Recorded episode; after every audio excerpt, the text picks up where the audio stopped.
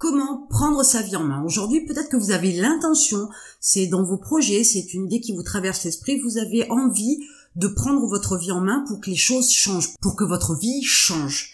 Et pourtant, vous êtes peut-être dans une situation où vous ne savez pas par où commencer, où vous pouvez vous sentir complètement débordé par tout ce que vous avez à faire et vous savez absolument pas comment mettre en place un début de changement ou commencer à prendre de bonnes habitudes pour que votre vie puisse changer. Alors aujourd'hui, j'aimerais partager avec vous trois principes, mais qui vont vous permettre de regarder les choses sous un autre angle pour apprécier, prioriser, organiser, supprimer ou ajouter des choses dans votre vie pour pouvoir prendre votre vie en main et vous faciliter le passage de cette vie un peu chaotique ou de cette vie dans laquelle vous naviguez un petit peu à vue sans savoir vraiment ce que vous allez faire de votre vie et de vos rêves. Alors ces principes sont pas vraiment nouveaux. Ils sont tirés de la prière de sérénité. Alors je ne suis pas là pour parler religion, je ne suis pas là pour endoctriner, je ne suis pas un gourou, il n'y a pas de secte, il n'y a rien.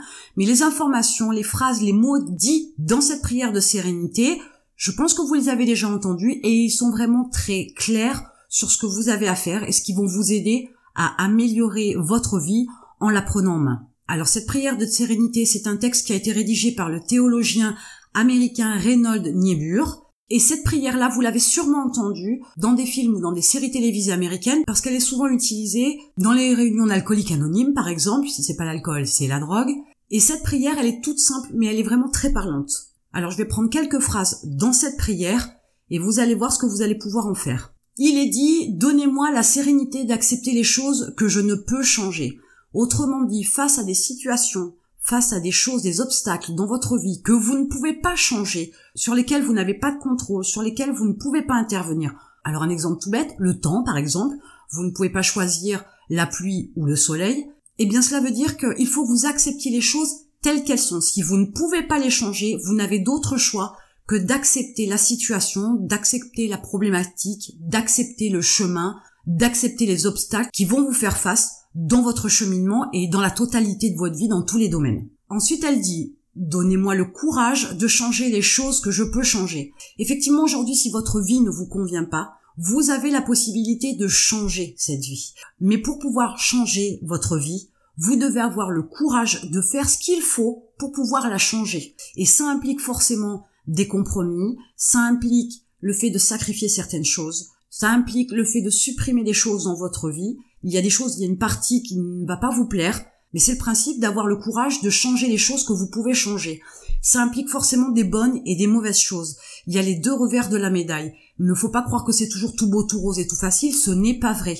Mais c'est justement parce que c'est compliqué, c'est justement parce que c'est difficile qu'on en apprécie la finalité et le résultat. Et enfin, donnez-moi la sagesse d'en connaître la différence. Alors, on a vu dans la première partie qu'il faut que vous soyez serein pour accepter les choses que vous ne pouvez pas changer, qui sont hors de votre contrôle. Dans le deuxième point, on parle du courage pour pouvoir faire les choses, agir pour changer les choses dans votre vie. Et enfin, cette sagesse que vous devez acquérir, que vous devez peaufiner, que vous devez améliorer pour pouvoir faire la différence entre ce que vous ne pouvez pas changer et ce que vous pouvez changer.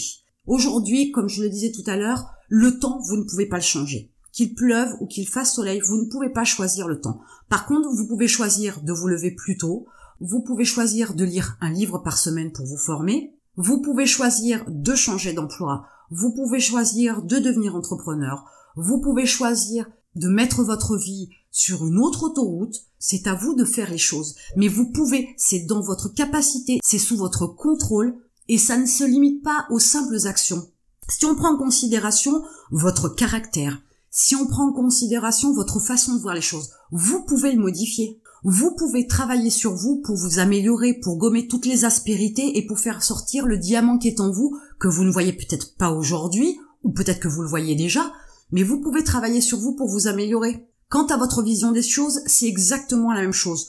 Plus vous avez de connaissances, plus vous avez de lecture, plus vous apprenez des choses, plus votre vision des choses, elle va s'améliorer, se peaufiner là aussi. Pourquoi? Parce que c'est en ayant tous les tenants et les aboutissants sur une circonstance, sur un fait, sur une action, sur une démarche, plus vous avez d'informations, plus il vous est possible de prendre une décision ou de vous positionner là-dessus. Moins vous avez d'informations, plus votre vision sera étroite et plus il y a de chances que vous soyez sur une affirmation catégorique dès le départ et qui sera peut-être fausse, qui sera peut-être erronée parce que justement vous manquez d'informations. Bien souvent, moins il y a de connaissances, plus il y a d'a priori. L'idée c'est de multiplier vos connaissances pour pouvoir prendre le contrôle de votre vision des choses. Et c'est aussi dans votre vision des choses qu'il va y avoir un impact sur les actions de votre vie, les actions qui vont vous permettre de prendre votre vie en main. Prendre sa vie en main, ça ne se limite pas à dire à partir de demain, j'attaque le sport. C'est une chose parmi tant d'autres, c'est une action parmi tant d'autres,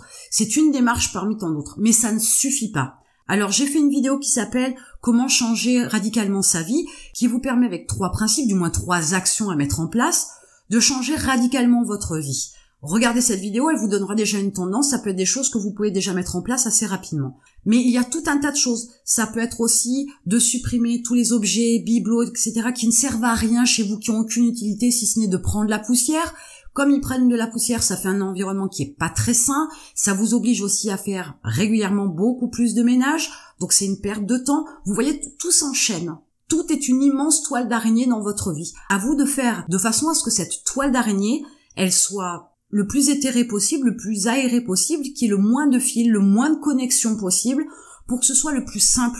Mais c'est aussi de façon aussi à trouver chez vous des choses peut-être qui sont cachées, des traits de caractère cachés, des goûts cachés, des envies cachées, de façon aussi à pouvoir mieux vous trouver vous-même. Parce que c'est en vous trouvant vous-même aussi que vous allez pouvoir percevoir chez vous toutes les capacités, aptitudes que vous avez ou que vous pouvez développer pour devenir entrepreneur, pour vous lancer dans un business et pour réussir.